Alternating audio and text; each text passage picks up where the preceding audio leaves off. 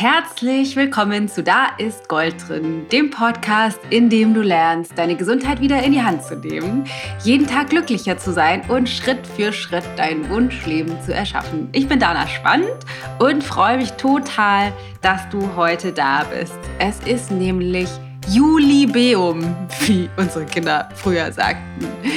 Wir haben 100 Podcast-Folgen veröffentlicht in den letzten Jahren. Und heute feiern wir dieses große Ereignis mit einem ganz besonderen Podcast-Gast. Und zwar werde ich ganz, ganz wahnsinnig oft gefragt, wo hast du denn deine Ausbildung gemacht im Ayurveda, liebe Dana? Und ich habe zwar vor ungefähr 15 Jahren schon eine kleine Ausbildung oder eine Ausbildung angefangen, die ich dann nur zu zwei Dritteln gemacht habe, weil mir die, mein, meine Schwangerschaft, meine erste, in den Weg gekommen ist.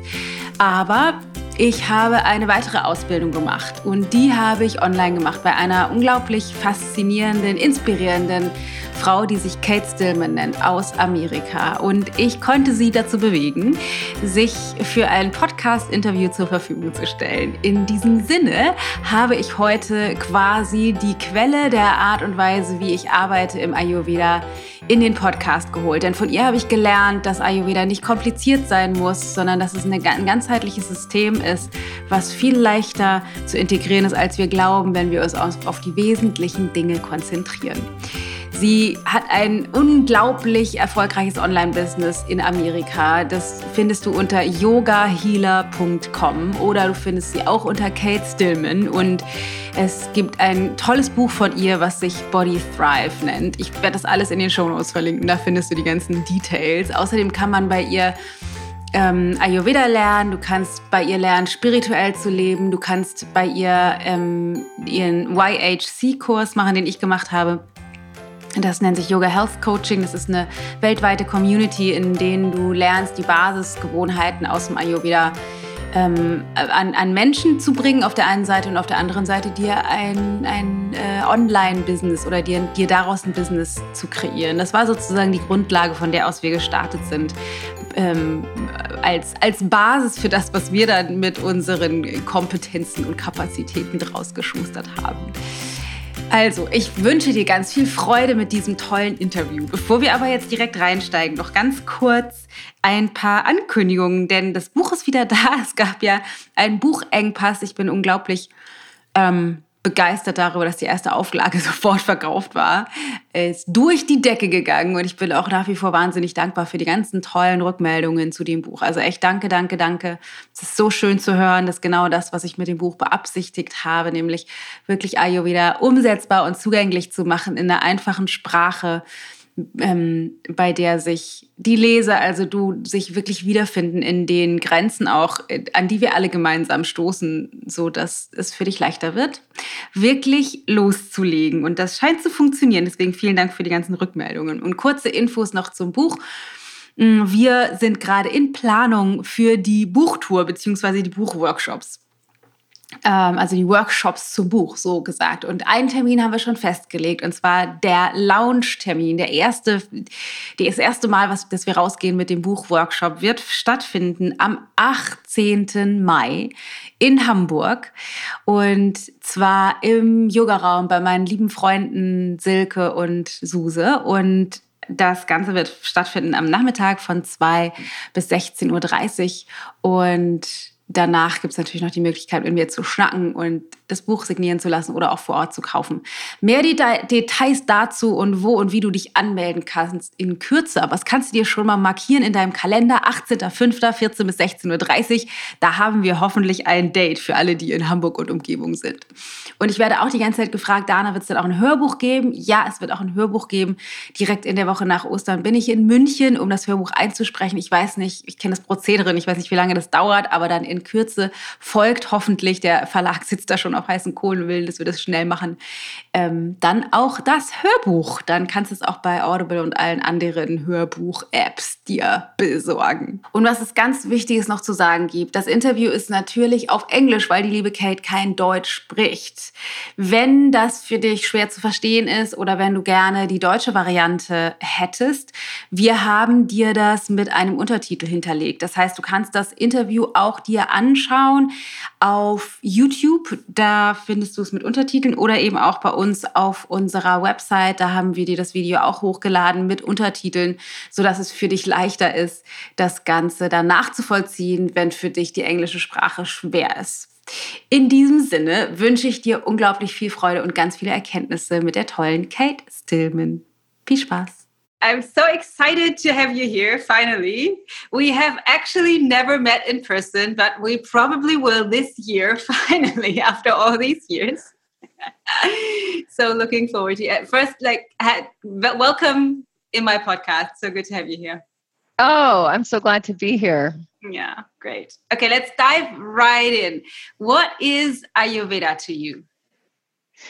Yeah, so Ayurveda to me, it, it, it really goes to the etymology of the word. So Ayu is life and Veda is is to know. And it's a knowing that comes from an inner knowledge. Like in the there's a word noetic uh, that means the inner knowing, or when you know something intuitively or intrinsically, it means it's something that you don't really need to be taught or told. It's not something that you outsource expertise to another person. And so this idea of of the knowing of life or the knowing of your own life or the knowing of this planet, this cosmos, this universe, and who you are in it is really all of what Ayurveda uh, in that word is is trying to encapsulate. Yeah. Um, and so as we study Ayurveda, we study ourselves and we study our our connection to our body, we, our connection to our mind, our connection to spirit, our connection to ecosystem, our connection to each other, and and we're aiming for it's the flip side of yoga so yoga is this path of enlightenment. So Ayurveda is like the more we understand what's really going on here, uh, in terms of who we are as as spiritual embodied beings, the the more that that path of opening to new levels of consciousness and interconnectivity start to open up. Nice. I like the the broad view because sometimes you know in the everyday world when people talk about Ayurveda, it's like food or it's it's um, Abhyanga, like some oil, shirodhara. Yeah, or some products, right? Some, some like herbal medicine products or like turmeric. Yeah. Oh, Ayurveda is turmeric now. Yeah. okay. Or even what is this aloe vera? So it's it's nice to like the, this broad this broad view. I would like to um, go back to uh, how ayurveda found you because i know it's it's been like a long story and it, it wasn't always easy before you you and ayurveda met. So maybe yeah. take us take us down that track. So how did yeah. you, you two? Yeah we met. Uh, it was a long it was actually quite a long track and uh, as a as a teenager, I became much more aware of the state of the planet and the state of our current global economy. And, and that really brought me more into consciousness studies. Uh, but it did so via the route of, of international environmental politics and, and economics. And, and I became frustrated with that path, that a more policy based path because I was in many ways, you know, just trying to tap into these threads of like what helps humans become more conscious so that they don't need policies to dictate their behaviors, that they dictate their behaviors based on what's right and what's good and what's true. Uh, and so that that was always the bigger scope. I'm definitely a systems thinker, you know, compared to someone who gets caught in the details. I my my awareness moves in, into systems thinking, and it, and it always I think it always has. And simultaneously, I had health issues, just being raised on the quote unquote standard American diet. Uh, my body was just very, I would say, not excited about processed foods like nobody's body is excited about processed foods. And, and I was a very you know, I, I, think the more I know myself now, I had a lot of uh, pitta in my constitution, a lot of kapha in my constitution. I didn't understand how to optimize my choices based on my constitution. So I think in many ways, problems, right? You had, you had yeah, I had a lot of like I have a very sensitive system, and I wasn't, and I didn't know how to run a, a more. Sen- and we all have very sensitive systems, so you know, uh, but some of us could get away with more than others. So I had uh, just historically, I had constipation as a child that led to migraines, that led to allergies by the time I was a, as a little kid and a big kid. And uh, as I went through puberty, I started just to, develop more um, skin issues. And then later in my early 20s, fibrocystic breasts. And these things just added up of like headaches and fibrocystic breasts. And, and when I look at to some of the mental emotional stuff, there is definitely that self judgment that I think most females have um, in Western culture, at least, uh, you know, which is really a deep self it, it is a self-loathing on a very subtle level, or it's a disconnect of of the deep embrace in, in yogic philosophy or Ayurvedic philosophy of the Anandamaya Kosha, where there's this pulsating bliss. And I had a separation from that due to a hyper-developed mind that was very judgmental and critical, um, as we're trained to be in yeah. in Western thinking. Yeah. So all that all that was going on and simultaneously, yeah. right? I'm on this like plant save the planet path. And these two things end up finally coming into alignment when i when i leave washington d.c and i leave politics and economics and i go into healing. I go i go into my own personal i mean i'd already been on a healing journey since i was a teenager but i, I went um, into it professionally. I knew i was pivoting into understanding what uh, from a holistic health side makes people more conscious what helps people become more embodied healthy vibrant humans yeah that brought me to ayurveda all right so so how did it come your way Oh, yeah. So actually, I, I moved out west to think about these things and to study natural healing. Uh, so I moved out to the Rocky Mountains to uh, near the Jackson Hole, Wyoming area. And I skied and skied and skied, and I tore my knee and I had surgery. Oh, right. And my boyfriend's sister at the time, my boyfriend's older sister, had Maya Tiwari's, she checked out Maya Tiwari's book, A Life of Balance.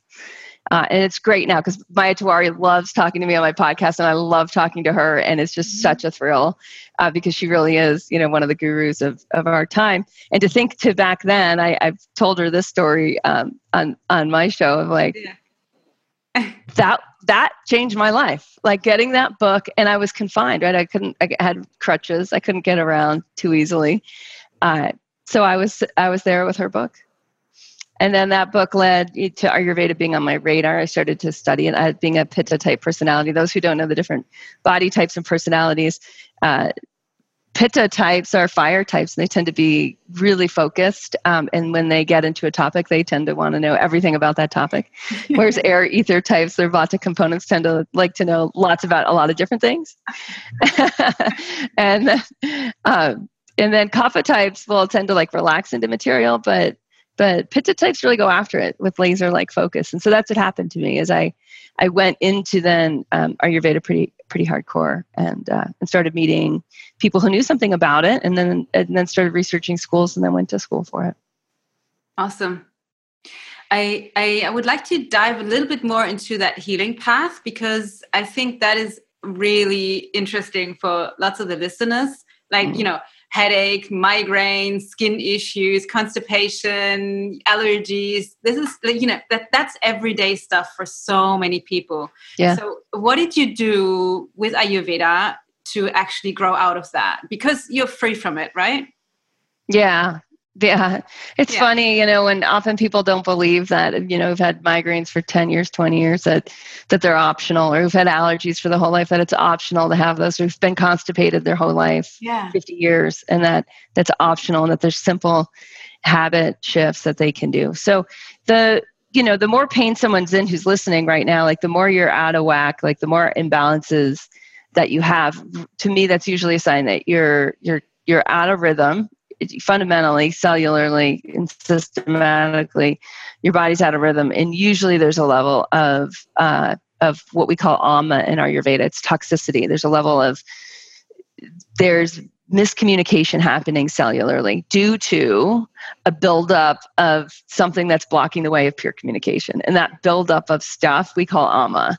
It's not well understood in Western medicine yet. Um, sometimes they'll call it like a that there's like plaque in the body uh, or that there's less hydration or that there i mean it's just interesting. There's not complete knowing. But even in ayurveda they start so simply of just saying like what's going on with digestion? Like some of the easiest ways to know if you have have some of this toxicity is that you just don't have what they actually call perfect digestion because we should be able to perfectly digest our food that then becomes our energy and becomes the tissue of our body. And so it's a pretty high mark in Ayurveda. They're saying like you can be enlightened a right like you can also have this transparency of communication cellularly in your body where you're just naturally in rhythm you're naturally in balance you naturally crave the things that your body needs the most yeah. and so if we crave the things that we know aren't good for us right? That's a sign that there's ama, our cravings, like just what we want to put in our mouth or what we want to, and this to me includes not just like the food we want to put in our mouth, but what we want to smoke. A lot of people are smoking a lot of different things these days, right? Like what we want to put in is not good for us. That's a sign that there's ama, that there's this miscommunication happening. So other signs are that when you eat, you feel bloated, right? Or when you, or you don't wake up and have a complete bowel movement in the morning or you have hyperacidity or you have loose stools.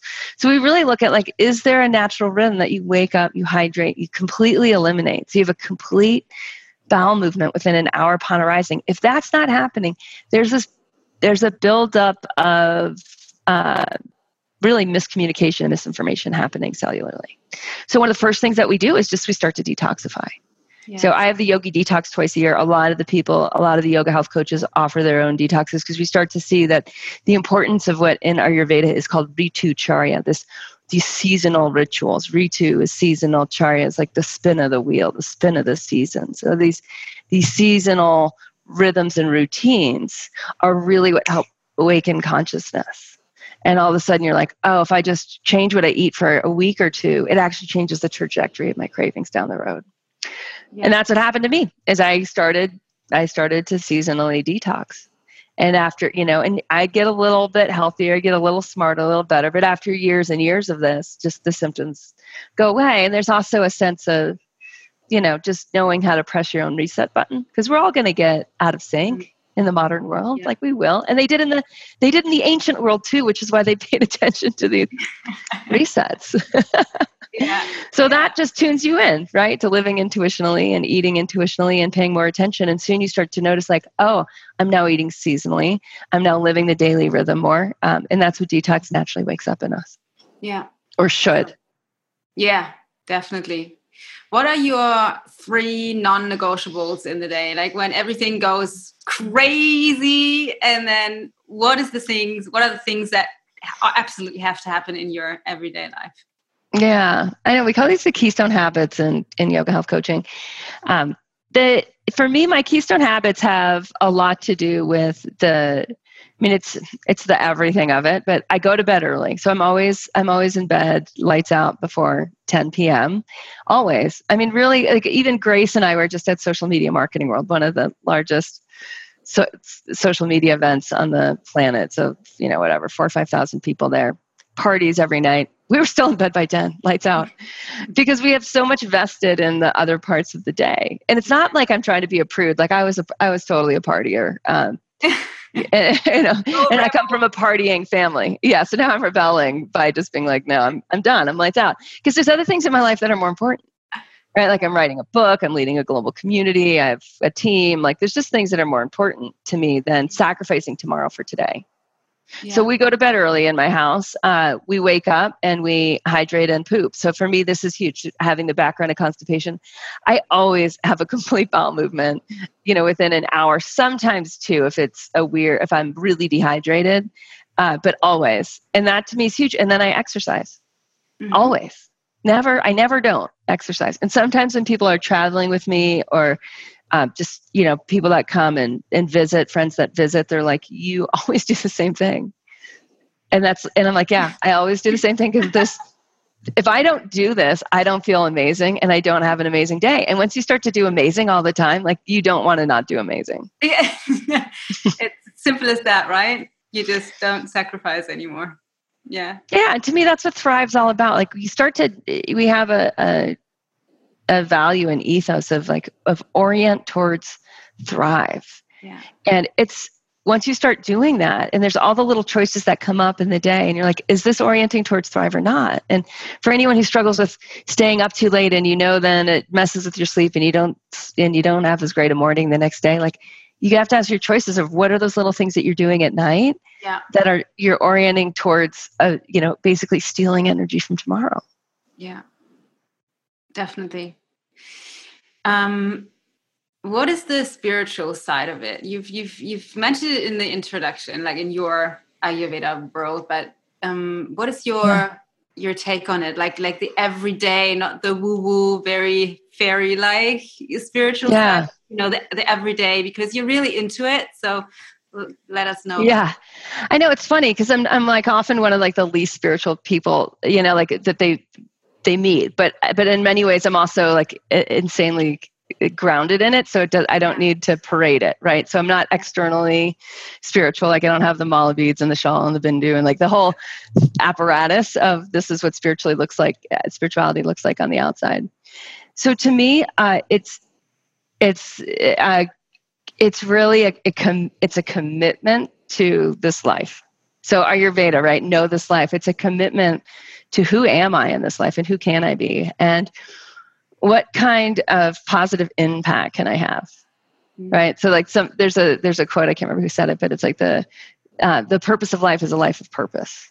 And this is in the yogic teachings right where we have uh, the the four aims of life. We have yeah. artha which is like having you know having enough stuff right having a roof over your head and running water and enough food. Yeah. and then kama of like orienting towards desire like knowing that like life is pleasurable and not in a way of um, hedonism but just naturally like it feels so good to drink water and have a bowel movement. Like it really feels good. It feels really good to be well rested. It feels so good to eat an apple when you're hungry. You know like those things it just feels good. And that's and that's kama giving someone a hug feels good. Giving yourself a massage. Doing your yoga practice. Going for a walk. You shouldn't do those things because you should do them. You should do them because they feel good and we're oriented to like if it feels good we can start to trust our yeah. desire and as we trust our desire it leads to a life of purpose we start to see that i want to do this whether it's I want to teach this, or I want to help this person with this, or I want to write a book about this, or I want to lead a community about this, or I want to see this.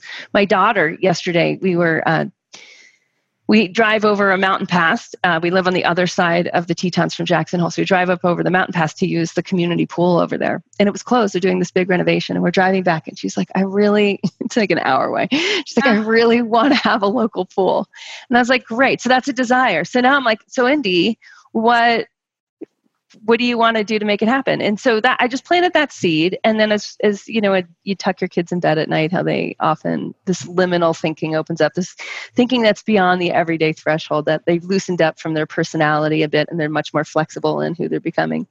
And she asked me what can i do what can I do to make a pool happen? I mean, it's a pretty self-centered desire, right? But it's cool too. It's like, well, the whole community could use pool, healthier community, more active.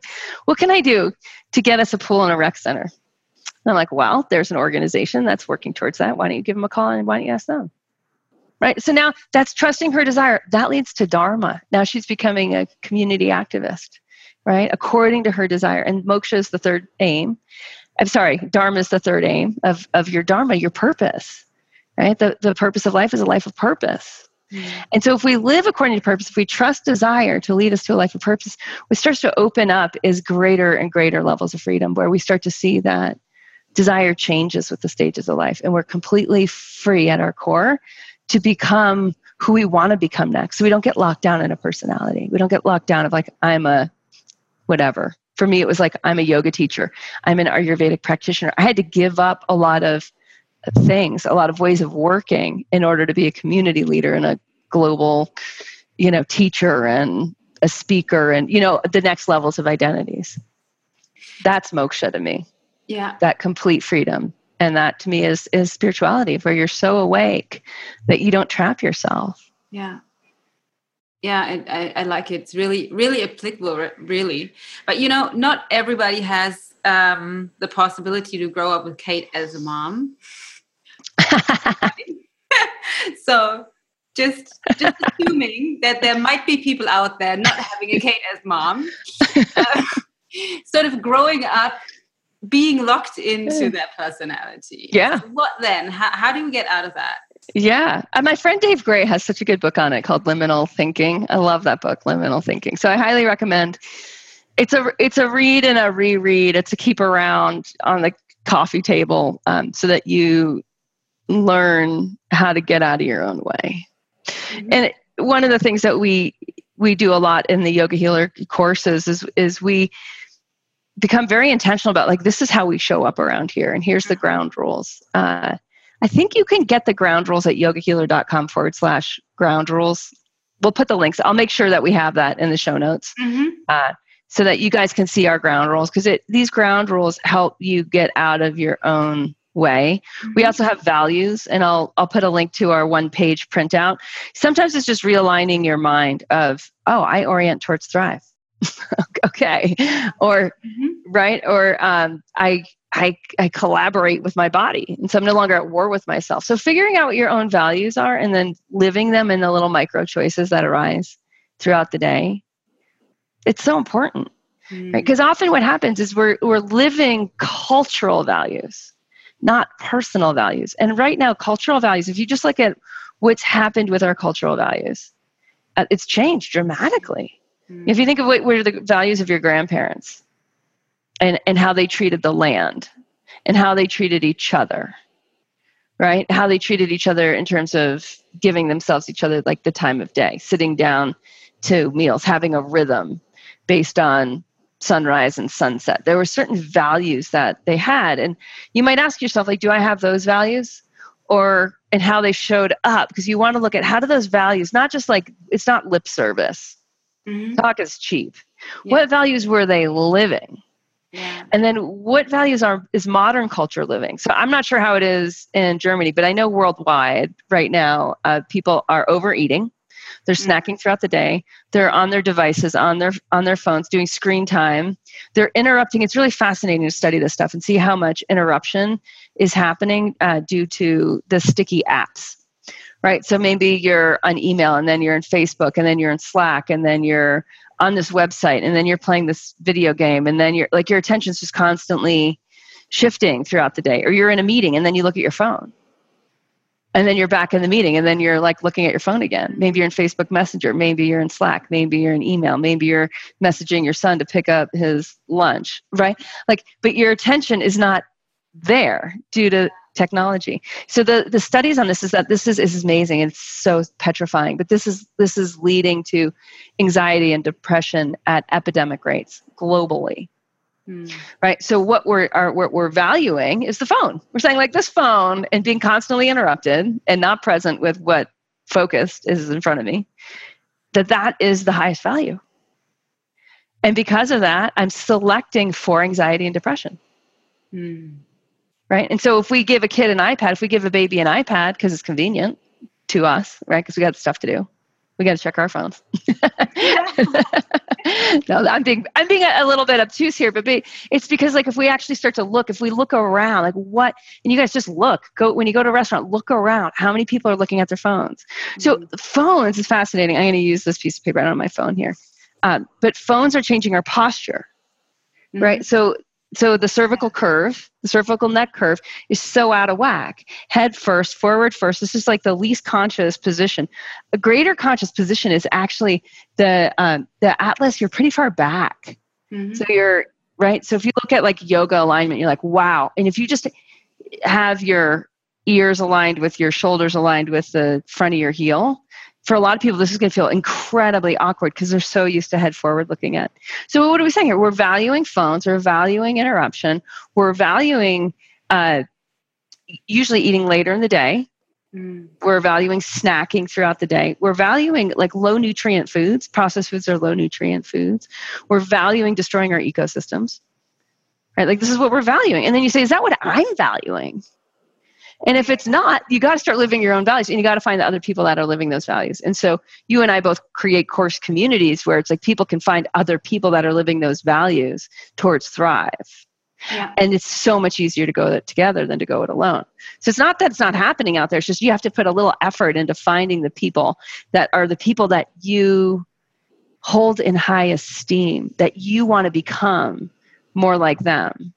And if you can hang out in communities of people that you want to become more like them, you will notice your trajectory shifts, your thinking shifts. And it is like, oh, I had Kate for a mom because these people are out there and they're ready to, they want you to join them. And it's important to realize that. Like they're looking for you as much as you're looking for them because they're interested in being the change they want to see in the world. And that involves helping you evolve.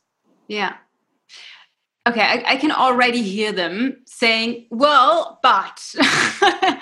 But it's not that easy because okay, I can get that okay, I get a community, I get people around that are, you know, sort of on the same on the same trajectory that I am. But yeah, my husband yeah. isn't, my three kids aren't, and my family and my friends are yeah. not. So are you saying I should sort of leave them behind and go for yeah.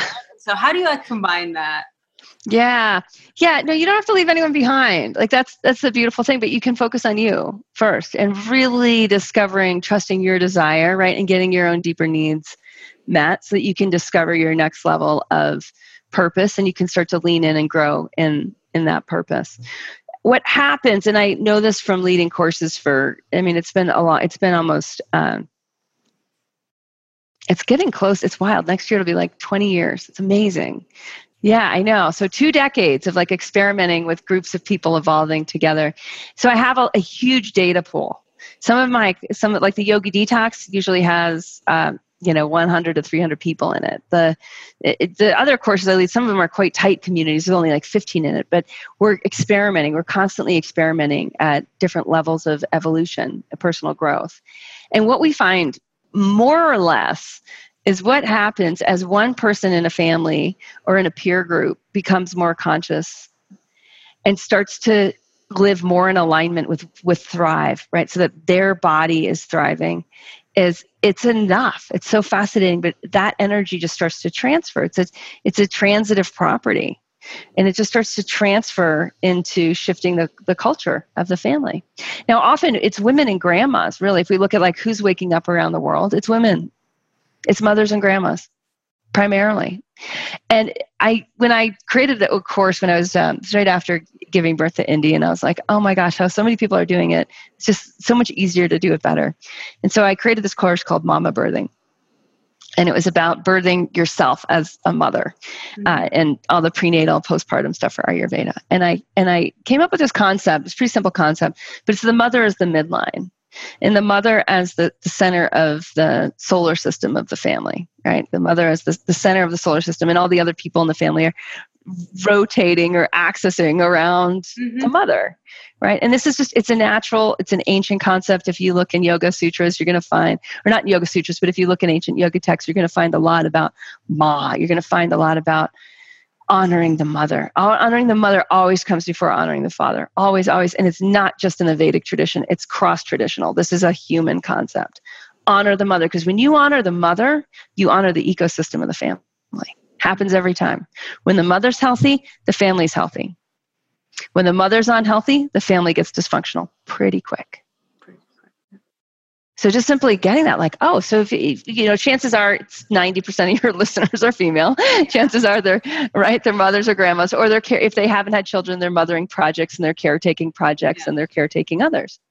So just knowing like that's not a problem, you guys. Like that's that's the asset when you honor your mid, when you honor what you know. Sometimes people call it oxygen mask principle, which is the idea of planes crashing, get the oxygen mask, help yourself first so that you can help others. Yeah. When you really start to get that and you get that everyone else is accessing around you, you can't wait for them to change. They can't. They can't.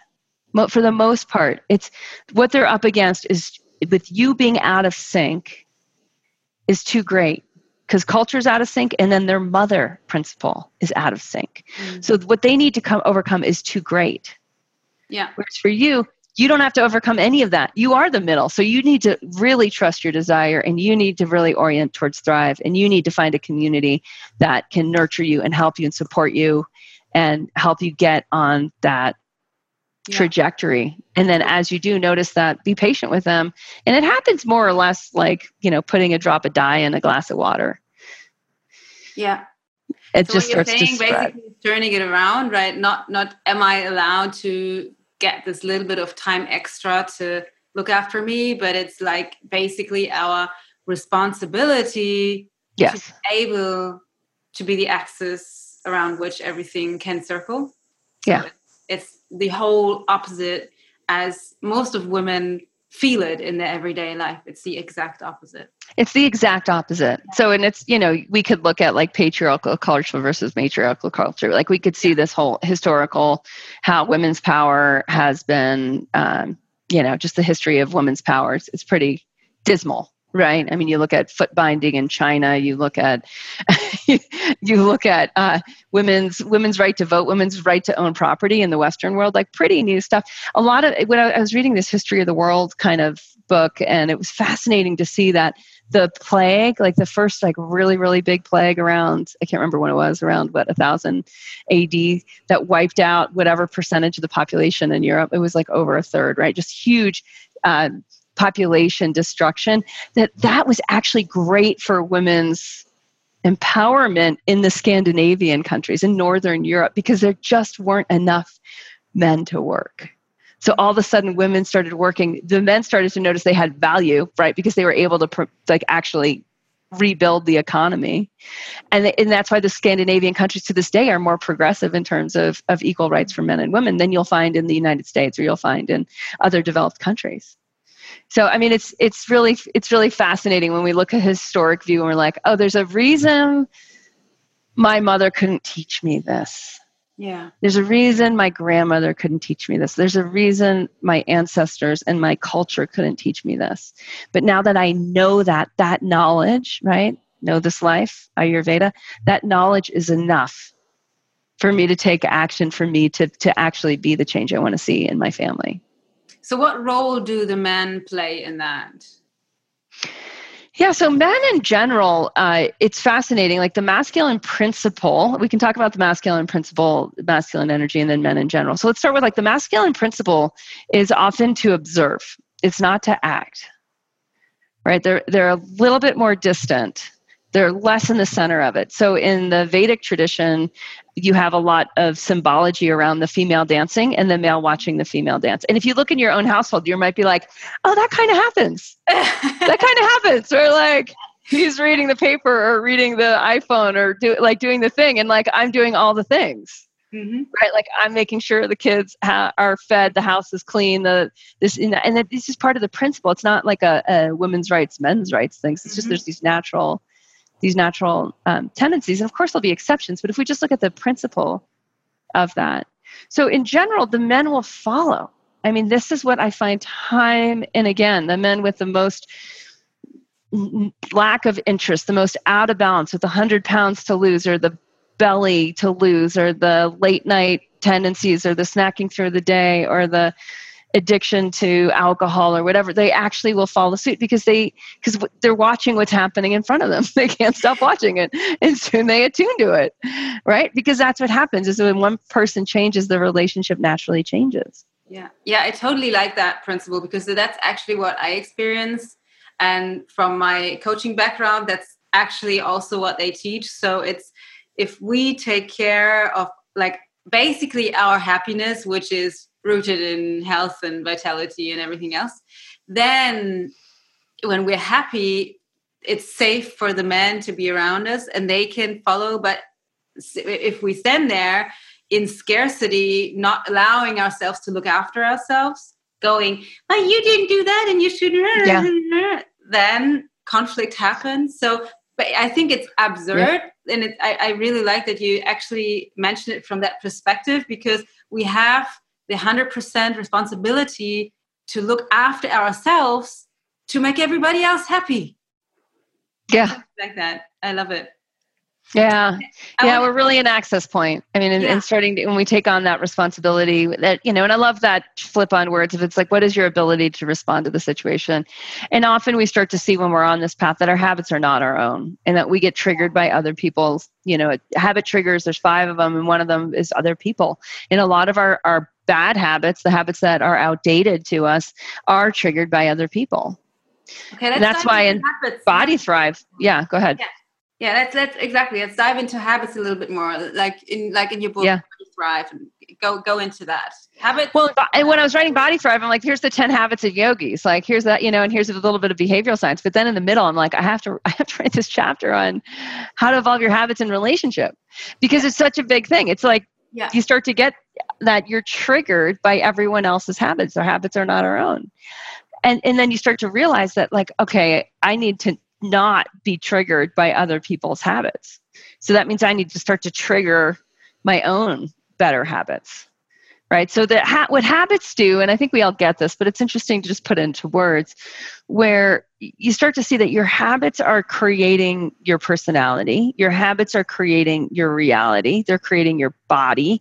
They're creating your mind, your ability to focus or not, like your ability to be at the right body weight or, or, or not, your ability to feel good and pain free or not. That this is largely dictated by habits. Yeah. So when we start to get really interested in changing our habits, we want to actually get more interested in the triggers and the next small actions for better habits and the personality side of it. Of like what's the personality like what would my personality be like if i was a person who went to bed early woke up early hydrated pooped uh, laid out like really got clear on like what would nutrify me that day? What is the most nourishing foods for me that day?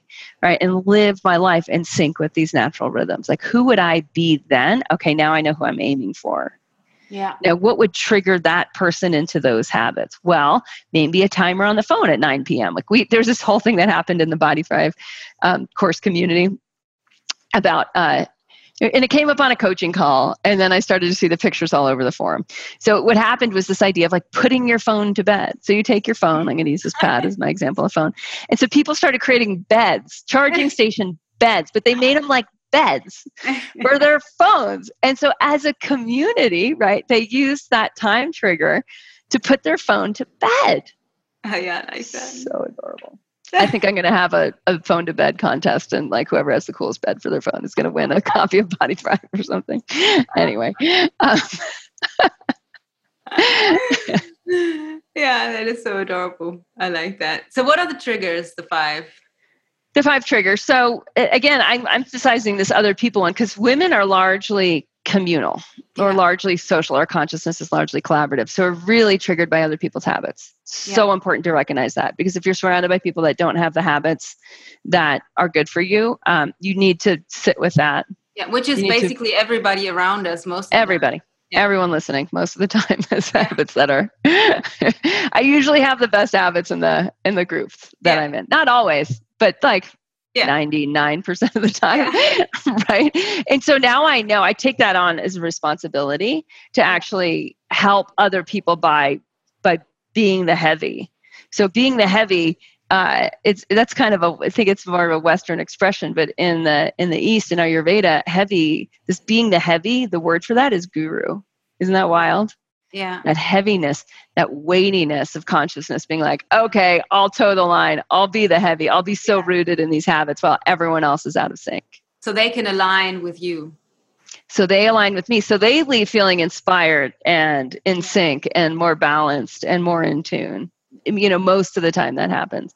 So it's funny. and the, the, how do you get yeah. the shift of being the heavy and being more like the, the inspirer rather than the moralist saying you should go to bed early like how do yeah. you how do you get that yeah right that it's like we're so it's so easy to tell other people what to do but it, it comes back to you know save yourself first like yeah. don't work on don't work on other people while you're working on yourself like i really think that you know it's such a hard lesson i know it is for me too but then also kind of like give people who are interested really small steps and small steps. So I just want to go back because you asked about the five habit triggers. Yeah. I emphasized other people.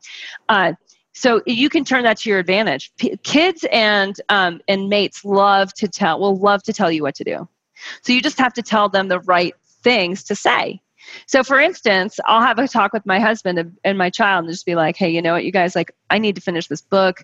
I can't watch I can't watch Netflix at night. Like I can't I can't do that kind of thing with you guys. So after dinner, tell me to go edit my book for an hour and meditate and go to bed. They want to tell me what to do anyways, right? We love as humans to tell each other what to do.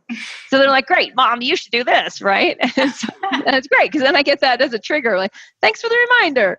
Or maybe I don't want to snack, right? And so, so I'm like, if you see me snacking, tell me to drink some hot water. If you see me snacking between meals, just tell me. You can tell your colleagues, your coworkers, anyone, right? And, and it, it is especially great for people that have more of a, uh, I don't want to use the word inferior, but basically people that you're managing, yeah. give them a chance to manage you in the way that really helps you. Yeah.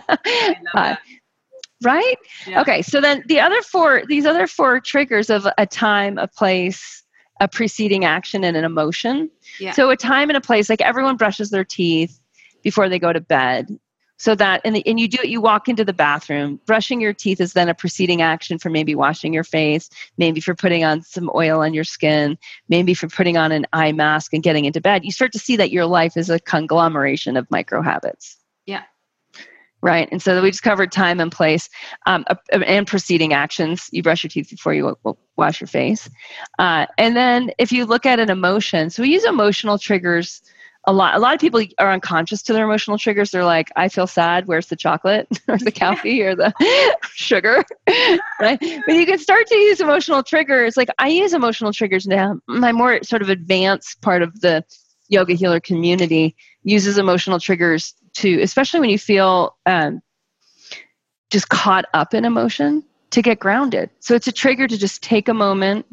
And it can be positive or negative. Like I, I get to experience a lot of, or I've lined my life to experience a lot of incredible emotions, like deep experiences of interconnectivity, of um, positive influence, um, and that reflection back of people being like, you change. I hear every day, like, you've changed my life, right? So I get a lot of really positive emotions. Um, my business does well. I earn good money, right? So I get that as a positive emotion of success. Now, can I just pause? Use that as a trigger.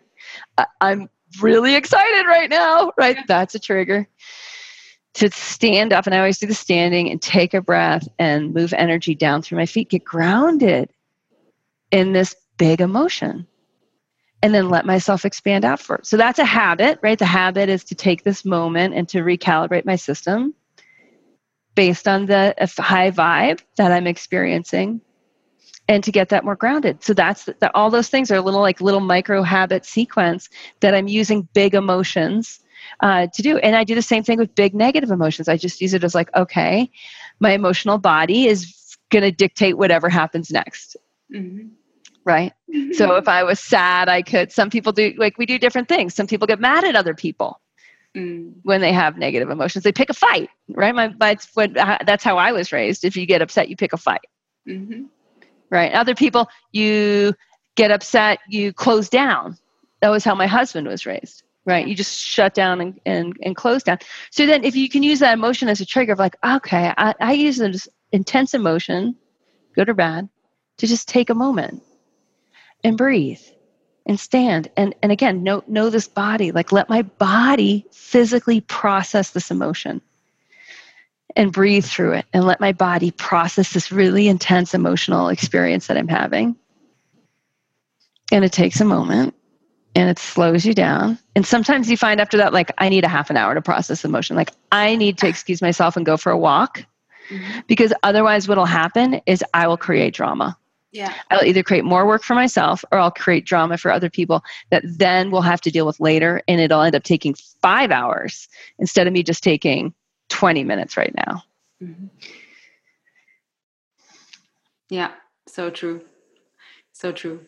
Can you um, finish the sentences, the, the following sentences? The world needs. Mm. Yeah, I, I, I mean, me to thrive. The world needs me to thrive. We can all say that. Yeah. I believe that.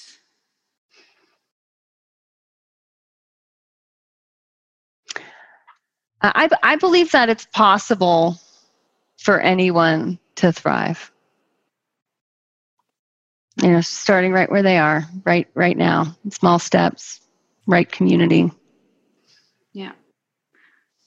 And love is always right here. Hmm. So true. Kate, thank you so much. Um, very, very grateful. So good to talk to you. Um, I am so much looking forward. You are actually coming to Germany for the first time. For the first time. First time. Or for the first time with Yoga Healer. So yeah, I'm yeah. psyched. So, so in the fall. This fall. Yeah, I'll be leading it? an event. We think it's in Berlin. We'll I'll let you know the dates and times and we'll put them in the show notes. We're pretty close to locking that yeah. all down. And awesome. yeah, so anyone who wants to come and experience what it's like to be in a dynamic group and experience the how much shifting you can do uh, in three days uh, just know that you can come meet me and, and i will guide you through a tremendous life-changing experience guaranteed awesome. so it's workshop like workshop very workshop yep workshop yeah, it's very interactive. You get to experience dynamic groups.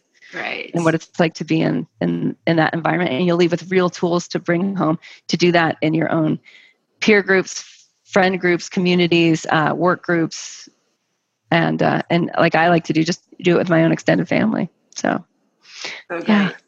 So everybody needs to get you a book, Body Thrive. That is um, the like the easiest version of the Dinacharya principles in, yeah. in in out there in the world, like how to actually implement Ayurveda into everyday life, sparked with habit change science yeah. And your personality. Very down to earth katish so what else do they need to know? Where can they find you?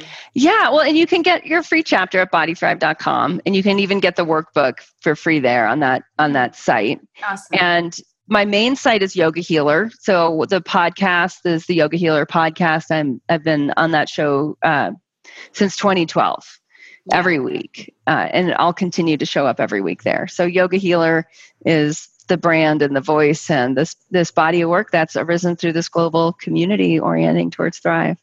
So you can study Ayurveda with Kate, but you also can do like you can work with her professionally. Do you just say one word yeah yeah for those who want to coach these habits uh, and learn how to coach dynamic groups yogahealthcoaching.com is where to go for that and there's also free resources to start to understand what we do. There's free webinars there to get a sense of what it's all about. There's a master class there to understand the wellness uh, professional model that i help wellness pros adapt to so that they can have the lifestyle they want um, and have a greater impact with within their communities, whether that's lo- online or local.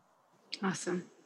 Kate, thank you so much. Thanks for your time. Thanks for the awesome work you do. Thanks for bringing me back on the path of Ayurveda all these years ago.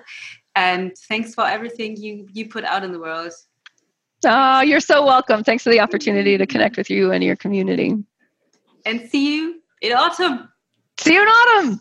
Yeah. okay. Bye. Bye. Ich hoffe sehr, dass du ganz, ganz, ganz viel mitnehmen konntest aus den Weisheiten von der großartigen Kate Stillman. Alle Links zu ihr und zu dem, was sie erwähnt hat, zu ihrem Buch, zu dem kostenlosen Kapitel und so weiter, das findest du alles in den Show Notes. Geh da unbedingt mal hin, falls dich das interessiert oder du auch an Ausbildung interessiert bist, wenn das für dich in Englisch in Ordnung ist. Dann geh da unbedingt mal hin und guck dir das alles an.